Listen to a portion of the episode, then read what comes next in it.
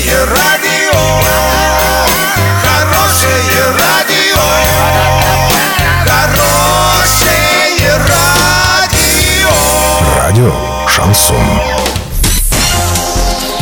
С новостями к этому часу Александра Белова. Здравствуйте. Картина дня за 30 секунд. Глава Орска пообещал помочь в ремонте автомобиля, на который упала снежная наледь. В Совете Федерации предложили отложить срок вступления в силу закона о запрете хостелов в жилых домах.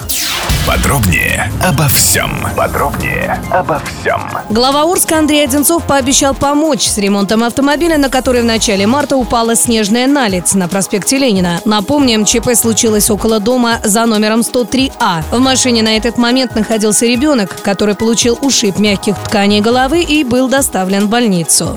Госдума Российской Федерации приняла закон, запрещающий размещение хостелов в жилых домах 6 марта 2019 года. Однако Верхняя палата парламента решила изменить срок вступления закона в силу до 1 января 2020 года, дабы позволить предпринимателям, работающим в сфере туризма, переоформить свой бизнес в соответствии с законом.